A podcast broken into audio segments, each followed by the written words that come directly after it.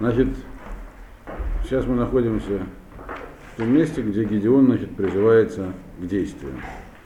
Ну, в прошлый раз мы закончили 11 посылком, сейчас мы с него еще раз начнем. Значит, потому что я выяснил, что это за дерево. Мы нашли в закромах словарь Иван Шошана теребинт это фисташковое дерево. Короче говоря, пришел Малах и сел под фисташковым деревом, так, э, в этом самом в Офре. Значит, интересно, что как бы обычно Малах, когда посылается, поскольку посланник, должен сразу приступать к делу. У Малаха функция какая-то есть. Его функция обычно не сидеть под деревом, так он для чего-то был послан. А этот Малах сел. Значит, и сидел спокойно. Наблюдал. И наблюдал. Что такое Малах наблюдатель вообще? Для чего Малах должен наблюдать? Ашем, он сам все видит. Малах это функция Ашема. Он должен что-то делать.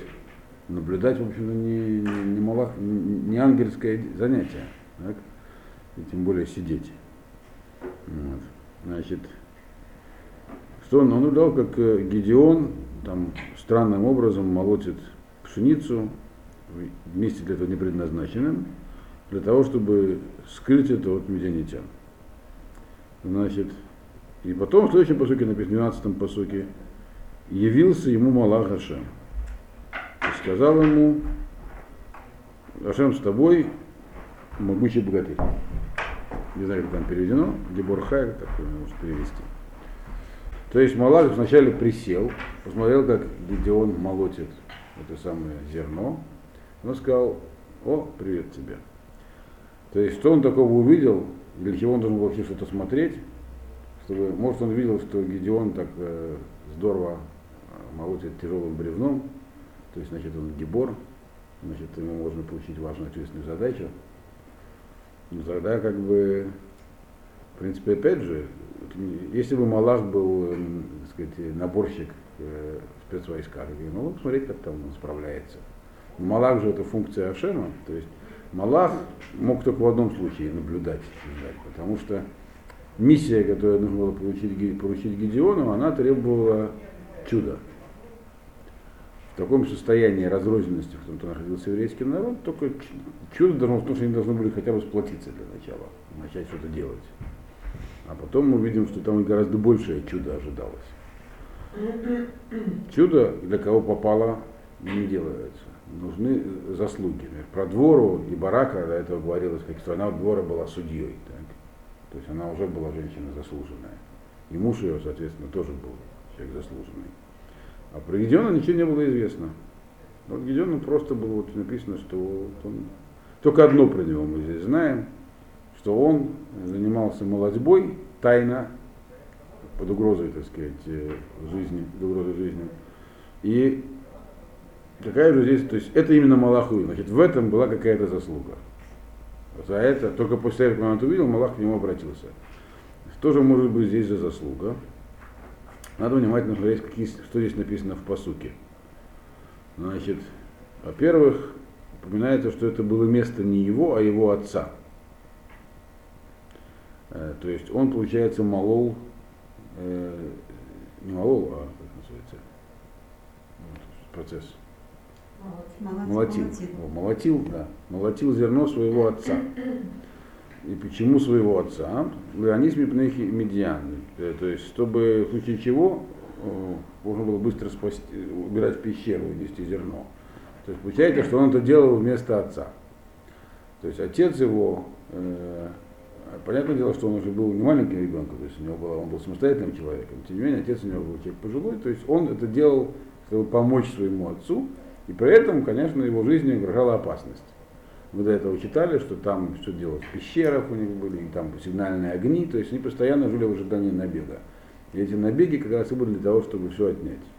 А когда отнимали, то не смотрели на лица. Тех, кто находился рядом, спокойно убивали, если они не успевали убежать. То есть надо было успеть скрыться, скажем так. Или обратить в бегство тех, кто напал, одно из двух. То есть Гедеон, чтобы помочь своему отцу, взялся за такую работу, вот, то есть он выполнял здесь заповедь почитания и уважения родителей. Это оказалось достаточной заслугой для того, чтобы его выдвинуть э, вообще в спасителе всего народа. Чем это говорит? Конечно, это говорит о том, что важность, э, о радости заповеди писания родителей. Но это еще говорит о том, что с заслугами в то время было очень плохо. То есть вообще трудно было найти человека, который был, которого можно было сказать, сказать про него такое, что у него есть что-то в нем, чтобы позволило его выдвинуть куда-то. То есть, грубо говоря, надо было найти героя, Всевышнему, чтобы кто-то сделал, кто-то. Героя не в том смысле, что он может э, тяжелым бревном зернышки вылущивать, хотя это он у него тоже мог. В смысле, что у него есть какие-то заслуги, то есть у него есть что-то внутри. И вот нашел что-то, Гедеона, Малах сел, посмотрел, есть у него заслуга. Такая заслуга. Он отца спасает, и вместо отца выполняет опасную работу очень. Она была опасной для медианитян. Вот. Поэтому написано, что вначале он сел и посмотрел. То есть, прежде чем передать послание, Всевышний хотел убедиться в том, что есть какой-то схуд, заслуга. Нам показано, здесь нам хочет подчеркнуть э, Танах, что не просто так Гедеон был выбран, за, за какую заслугу он был выбран. Что, собственно, надо было в нем увидеть. Малах мог и не смотреть. Надо было что-то в нем такое увидеть, разглядеть в Гедеоне. Это, это мысль здесь подчеркивается. Значит, и поэтому он его приветствовал. Значит, э, и, кстати, интересно, что и Мидрашка есть, который из этого учит, что нужно здороваться с человеком по имени. То есть не говорить просто «здрасте», говорит, потому что он обратился к нему, не просто сказал «шалом лаха», «шалом лаха Гибор Хайль». Гибор Хайль. Значит, Гедеон, естественно, сразу понял, что это происходит необычное. Ну, очевидно, он понял, что перед ним находится... Почему он это понял? Потому что только что, только что под этим деревом никого не было, и, вдруг раз, как в мультфильме, появился некто, человек, в форме человека, понятное дело, э, и сказал ему «Здравствуйте, уважаемый Ибурхай». То есть э, такое внезапное явление. То есть Малах, он не обязан быть видимым все время. Да? То есть пока вначале он смотрел, написано, что было прямо там, где происходила эта молодьба, но Гедеон его почему-то не видел. Написано, Вагера явился ему, то есть он вдруг внезапно появился. Раз внезапно появился, значит посланник. Это понятно. Значит, он не просто так. То есть внезапно не появляются простые люди. Значит, э, соответственно, Гедеон начал с, с ним разговаривать сам. Да. И это вопрос, упреки ли это. Он ему стал говорить странные вещи, Гедеон. Сказал ему Гедеон, Биодани еш Ашем Иману. Разве, посмотри, господин, разве есть с нами Ашем? Ведь есть же с нами, наверное, же есть с нами Ашем. Это было в форме вопроса сказано. Если так, лама мацатану кользот. Почему на нас эти несчастья обрушились?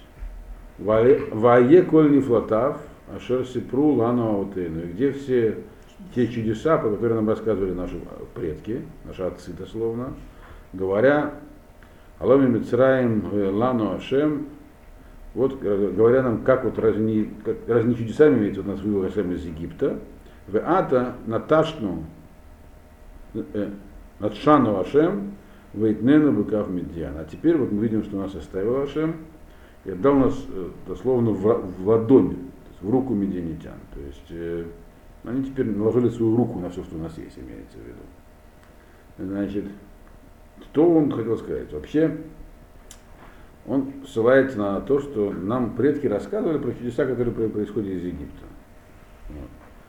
И, опять же, есть Мидраш, который говорит, что это все происходило в Песах. То есть это был первый день Холомойд Песаха. И отчасти, возможно, поэтому он молотил э, таким способом, не только потому, что э, прятался, но и потому, что в Холомойд Песаха нельзя молотить зерно обычным способом. Если нужно для... Вообще не мол, это молодьба в холомоид не делается. Но если необходимо, делать измененным способом.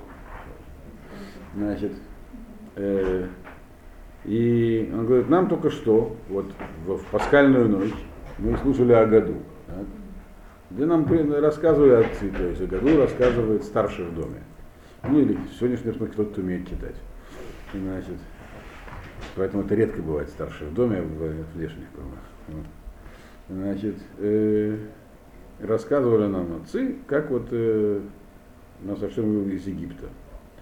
Почему он вроде бы, в чем здесь жалоба? Ну, из Египта вышли, потому что были достойны. А сейчас вот сами же написано, написано в самом начале, делали ра, делали плохие вещи в глазах Всевышнего.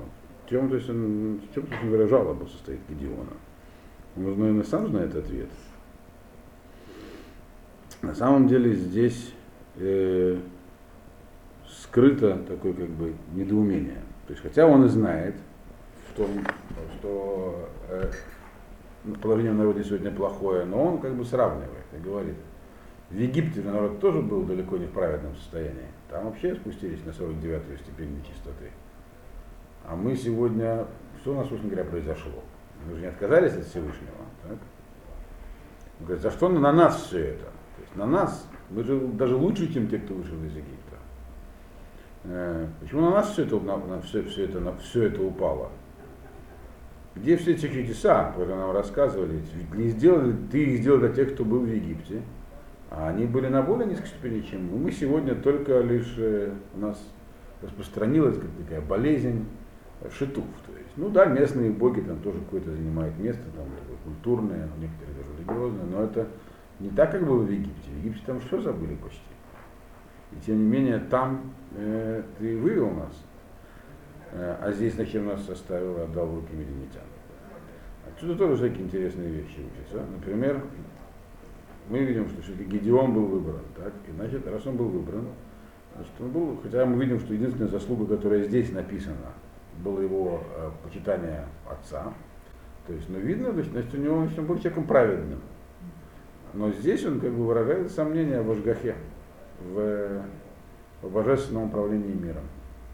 Отсюда учат мудрецы, что в дни, когда обрушивается несчастье, вот, могут происходить разные процессы может происходить, с одной стороны, ЦАКа, то есть люди могут возопить Всевышнему и сделать шу, а с другой стороны, даже те, кто был силен до этого, у них, могут, у них возникают сомнения, могут возникнуть сомнения.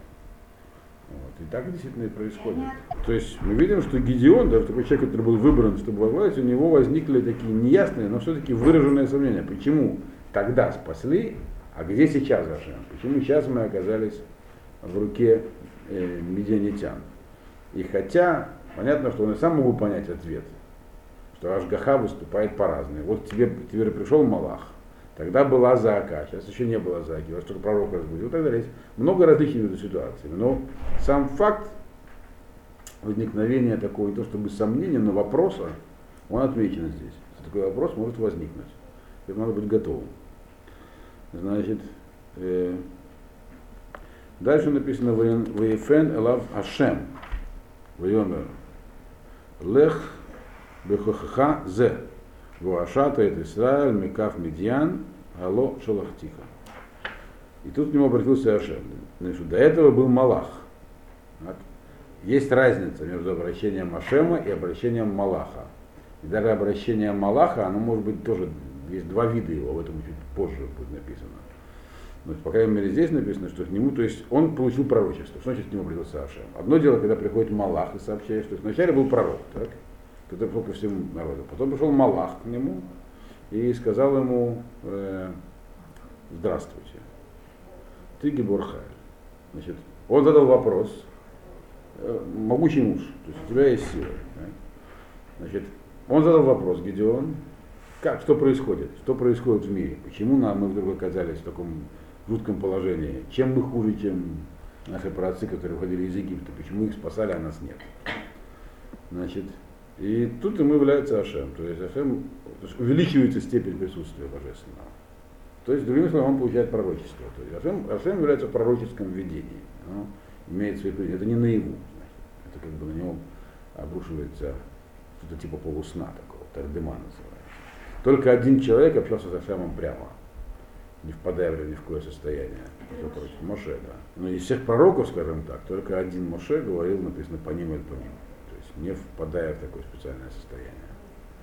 Значит, соответственно, к нему Гедеон обратился Ашем, пророческое видение. И он в этом пророчестве узнал?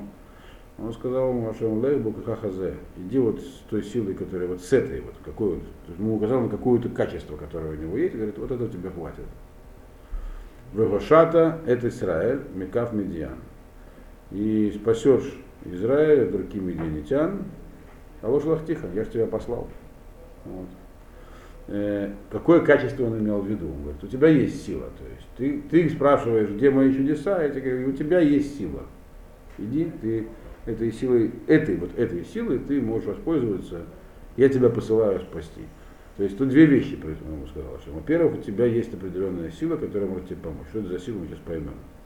А во-вторых, я тебя посылаю. То, что вот, ты говоришь, где чудеса, я тебя посылаю. Все. Иди спасай. Значит, э, что за сила? Та же самая, которую мы упоминали раньше. Что Малах увидел? Как он помогает своему отцу с риском для жизни. Это, во-первых, способность самопожертвования. Необходимая вещь для героя, который спасти еврейский народ, по слову Ашема, это способность к мессирус нефиш, к самопожертвованию. К самопожертвованию. Мессирус нефиш называется. Она у него была. И второе, когда явился к нему Малах и обратился к нему, он сказал, Гибор Хайль, ты могучий муж. Он не спросил ничего про себя. Он задал вопрос общий. Что с народом, что с нами происходит, со всем народом. Ну что, вообще, когда, грубо говоря, когда является Малах, он, значит, можно просить себе там, детей, богатство и так далее. Он ничего такого Гедеон мне не сказал. Он, он задал вопрос глобальный такой. Что, как быть нам всем, как народу? Чем мы все, то есть это показывает, что он думал не о себе, то есть это второе качество лидера. Самопожертвование во имя кого? Не только даже во имя своей семьи, но он думал обо всем народе в общем. Вот, вот этого тебе достаточно, сказал Ашем. У тебя два эти качества есть, все я тебя могу послать, ты, значит, способен спасти народ. Но диалог, но это до, до активных военных действий еще далеко. Значит, еще очень долго значит, продолжаться испытание Гедеона. То есть Гедеон как бы выпытывал, как, что ему делать, и Ашем ему его направлял. Дальше что написано? Вайомер Алав Биадуни Бамеошеет Исраэль. Ине Алфи Адаль Баминаши Ванахи Гацаир Вебейсави.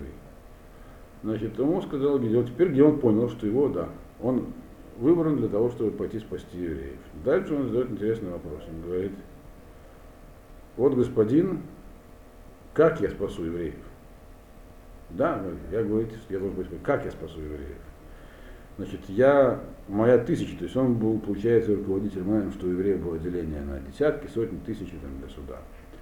Моя тысяча вообще, говорит, самая такая несчастная и бедная, маленькая, в колене Минаша. Я самый младший вообще из, в доме своего отца, то есть я не какая-то там видная, влиятельная фигура, я вообще как бы человек-то незначительный. Он говорит, та тысяча, к которой относится моя, моя семья, в любом случае, тысяча. Это была такая судебная административная единица отделения евреев. То есть, как бы, я не знаю, может, он взял из семейства откуда-то, но по простому пониманию, зачем переводить как по-другому? И главное, основные, вот это переводится как тысяча, это, это слово означает тысяча, короче говоря. Тысяча это имеет смысл. Было такое деление. Сотники и тысячники были судьями, вот, не, не тысячники, тысячники, а, а, а пятидесятники и десятники были полицейские силы. Такая, такая была такая строгая структура. Значит, короче говоря, э, говорит, я вообще там никто. Это, это характерная вещь. Все, кто э, написано, когда праведный человек, который может спасти кого-то, Олелек Дула поднимается к величию, он всегда у Мактина Тацмо, это Мидраш говорит, уменьшает себя. И наоборот. Э, Моше и Арон что сказали, когда их Ашем отправил спасать евреев? Сказали, анахну, мы анахну. Кто мы такие вообще? Значит, Давид сказал, по-моему, в псалмам, они, они тола, я вообще червь. Кто-то, кто еще у нас есть? Э, Давид, Моше, Арон. Много таких псукин, просто в голову идут. Наоборот, кстати, бывает, там написано про Навуходнецера, когда ему было Э, когда он поднялся Волтасара, э, там как раз наоборот. Да, и после Яшуа тоже есть посук, он сказал, то тоже так.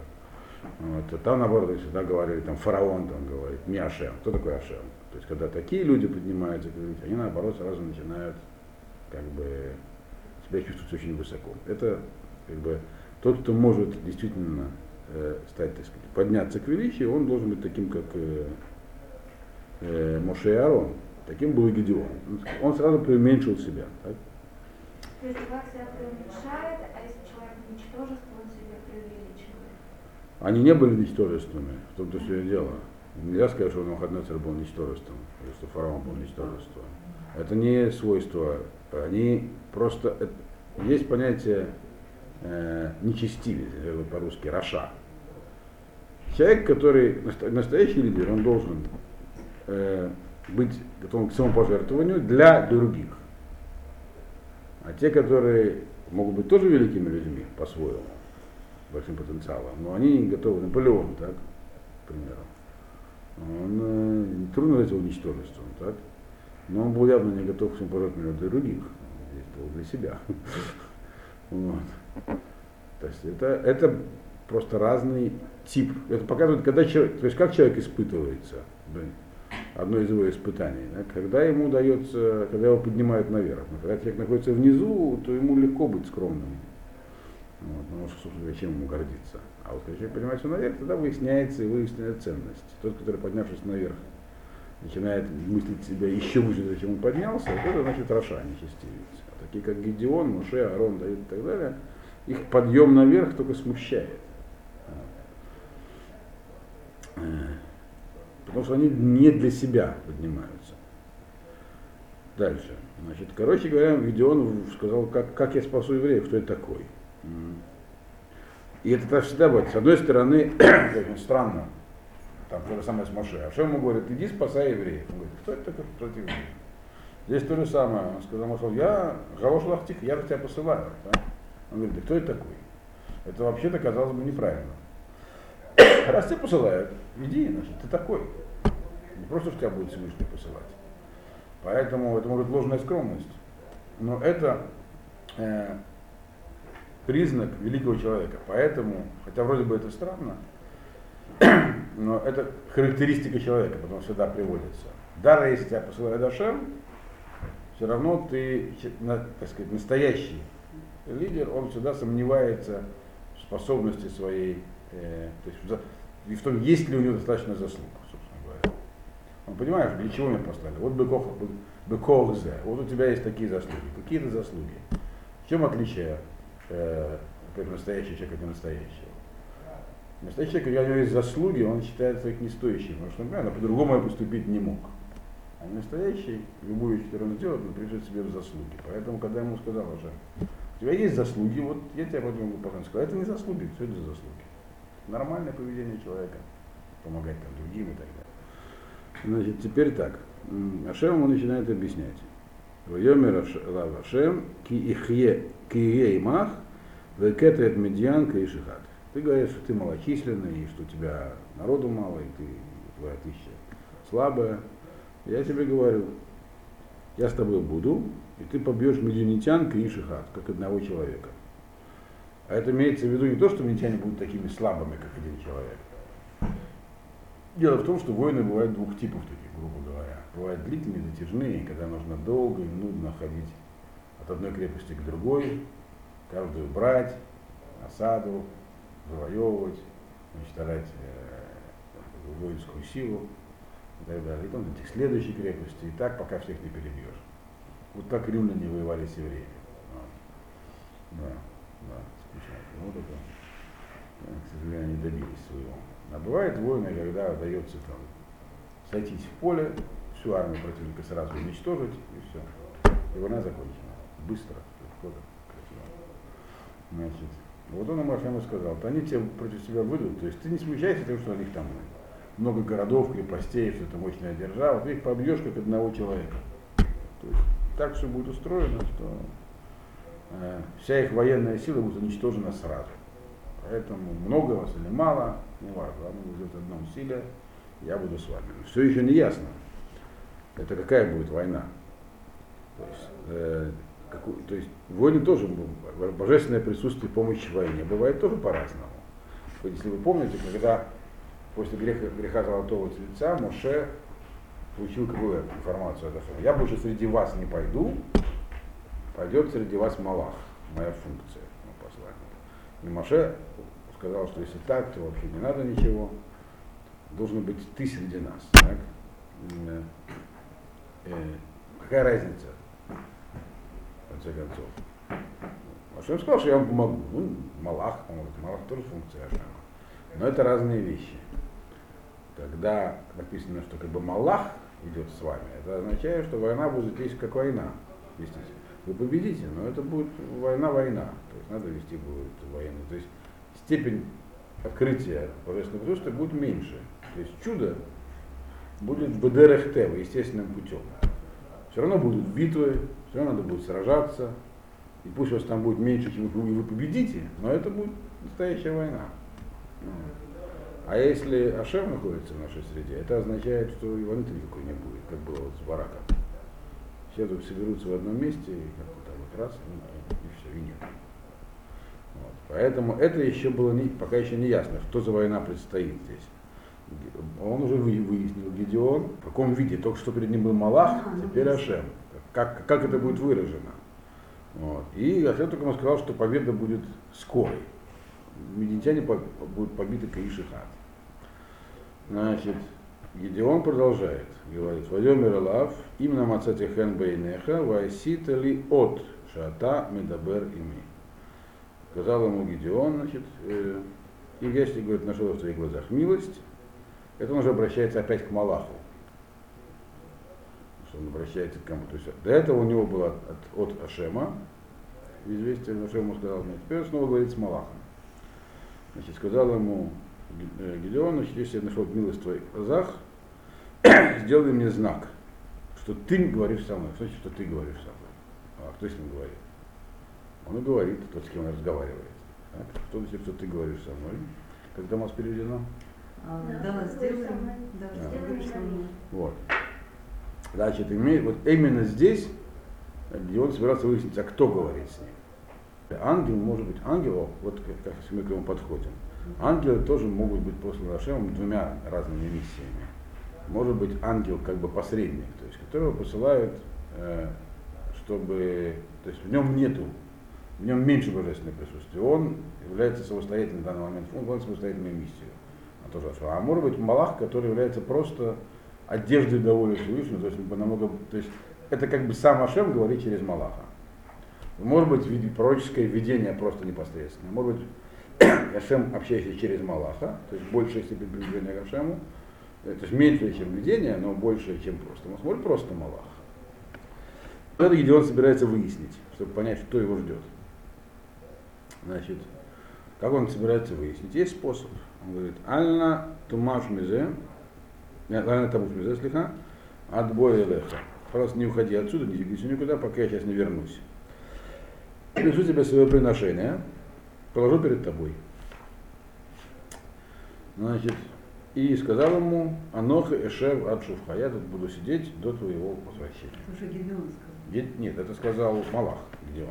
А. Где он сказал Малаху, я сейчас не уходи никуда, пока я не принесу приношение. Малах ему говорит, хорошо, я никуда не уйду, пока ты не вернешься. Так? Значит, Гедеон э, решил принести жертву. Малахам жертву приносить нельзя. Это вода зара в чистом виде. Приносить э, карбонот, жертву к Малахам. Жертву можно приносить только Всевышнему. Значит, поэтому главный был простой. Здесь он, он сейчас принесет то, что можно принести в жертву.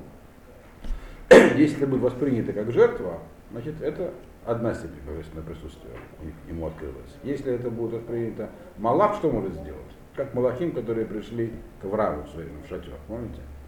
Они могут съесть эту еду, но она против не переваривается. То есть как бы сделать вид, что едят. А могут и на не обратить внимания. То есть если это никак не будет, то есть если он, этот посланец ее съест или отставит в сторону, значит это Малах, который послан с отдельной функцией, значит ему предстоят тяжелые бои. А если это будет воспринято как жертва, значит там есть сам Ашем. Если это все исчезнет. Грубо говоря. Оно будет, оно будет вознесено. Ола. Жертва это питание мира, оно сгорает. Возносится в высшие сферы. Вот. Интересно было принести жертву, но пока храма нет. Вот.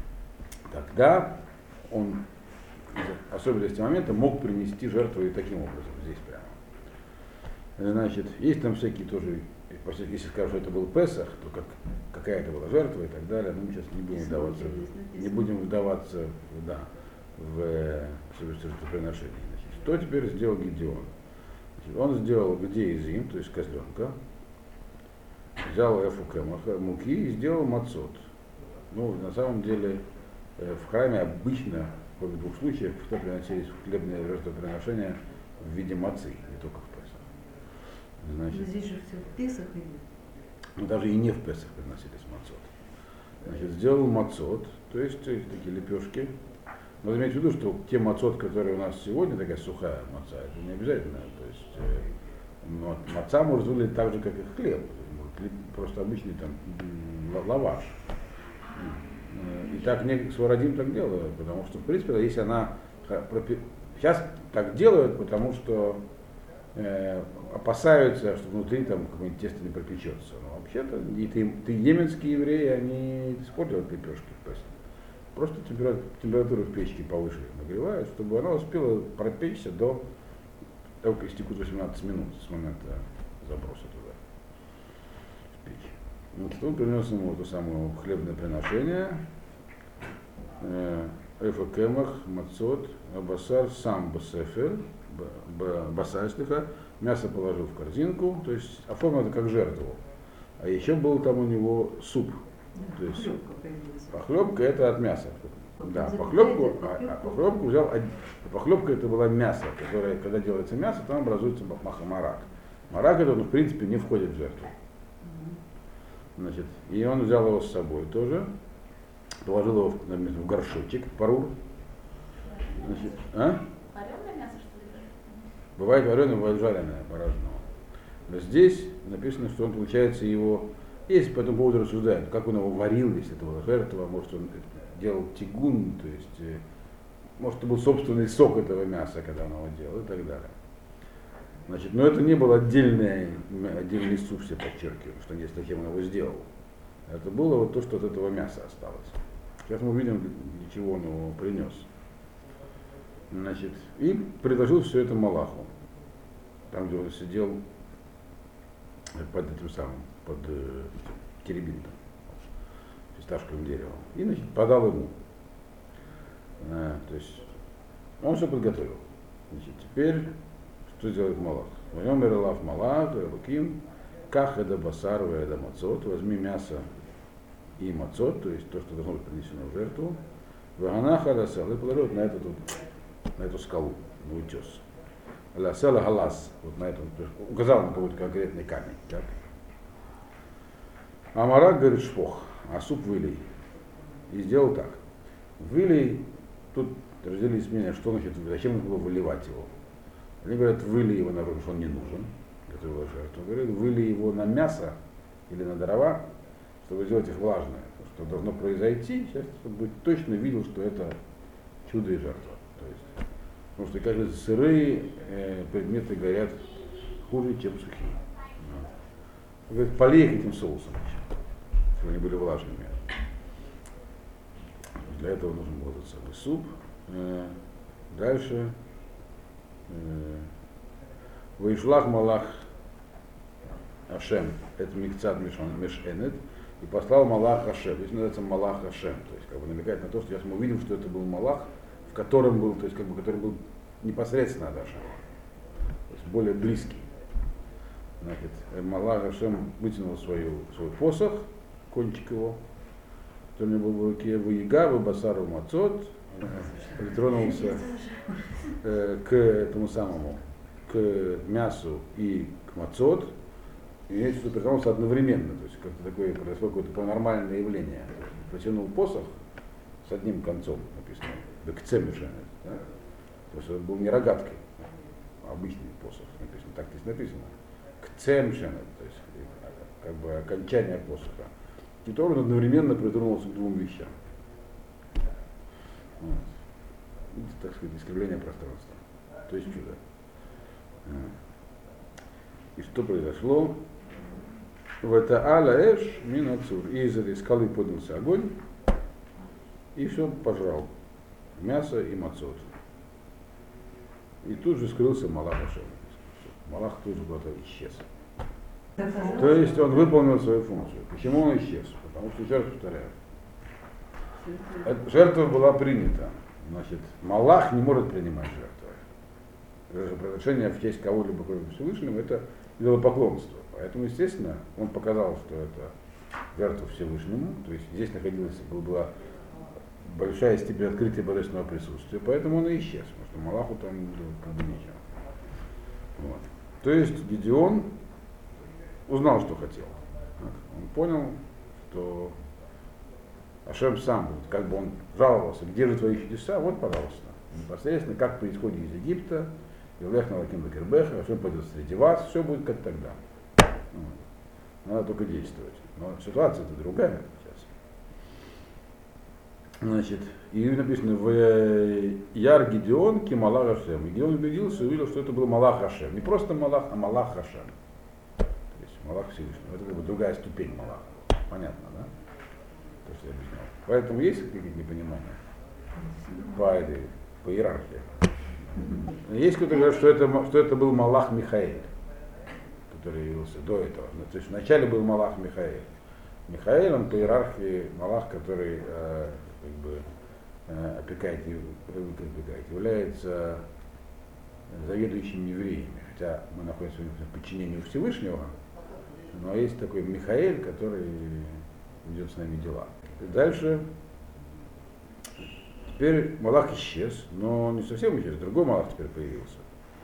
Теперь Гедеону нужно дальнейшую процедуру осуществлять. То есть ситуация продолжает развиваться. Емер Гедеон, Гадуни Хашем,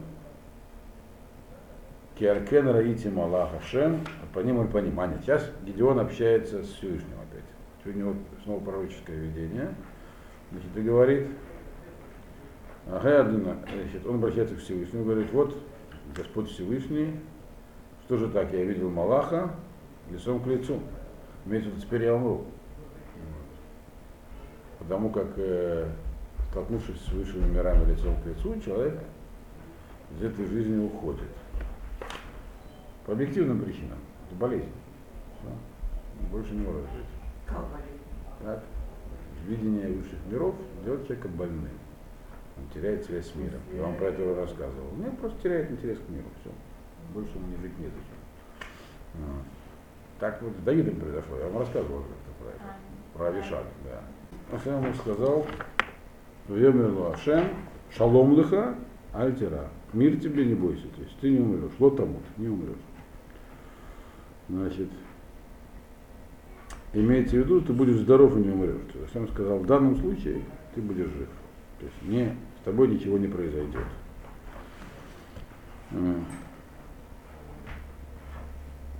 Значит, что сделал Гедеон после этого? До этого, значит, эта первая жертва была принесена на каком-то скале камне, который указал ему Малах. Воевавшим Гедеон Мизбех, и Гедеон там построил уже сам по собственной воле, построил там алтарь Всевышнему. Прям на скале? Э, да, написано там, прямо на этом месте и назвал его Ашем Шалом.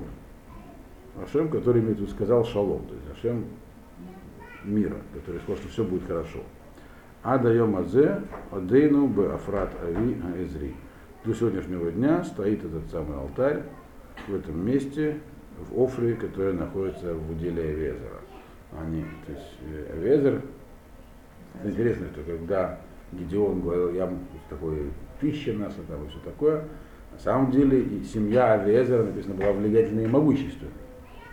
Но, тем не менее, он э, по поводу происхождения, то есть, он не считал, что это какие-то дают ему силы.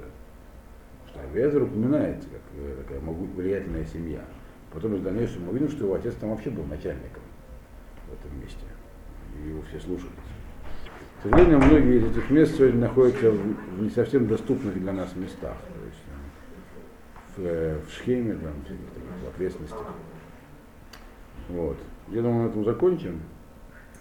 Значит, э, закончим, допустим, мы закончили на, 20, на 25-м по сути. Запишите обязательно. В следующий раз мы закончим эту главу.